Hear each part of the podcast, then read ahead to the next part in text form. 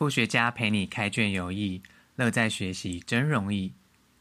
第一集的内容呢，我们先来聊聊这个频道是怎么来的，还有我最常被问到的问题吧。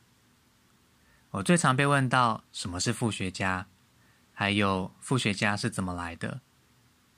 其实这是一个我自创的名词，因为现代人身上其实都具备十八般武艺耶。问问看你在工作的时候，是不是也要触类旁通很多技能呢？而我是一个喜欢学习新知的人，比如说设计思考、循环经济、心理智商、哲学思辨、科技发展、教育人文、表演艺术这些领域的阅读、讲座、论坛、工作坊之类的方式。听到这边，各位听众可能觉得说：“哎呦，好像兴趣很多，生活很丰富嘛。”那么接下来我就分享一个糗事。我曾经热衷参加活动到什么程度呢？热衷到我得了一种病，叫做 “formal 症 ”（Fear of Missing Out）。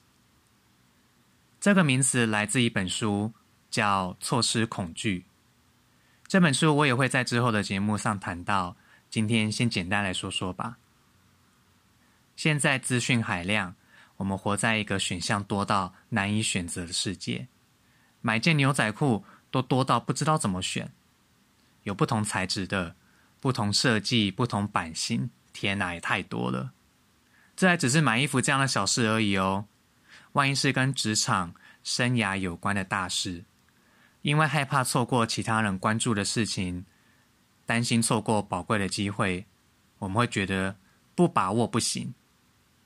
结果，我最高纪录就曾经忙到，我整个月几乎每天从早到晚都在外面东奔西跑，参加各种活动。一个月的悠悠卡可以刷到超过四十次，仿佛一位准备大考的高中生一样，课表满满的。直到有一次，我在晚上的一场活动上睡着。我才惊觉，啊！我太透支自己了。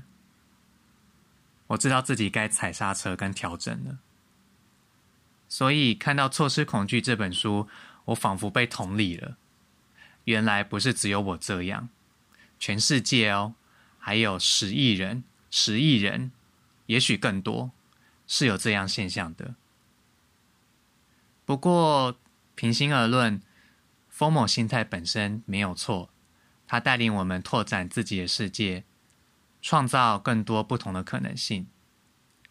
我在 formal 的过程中认识到各种印象深刻的人事物，有感动，有泪水，有超强的，有勇敢的故事。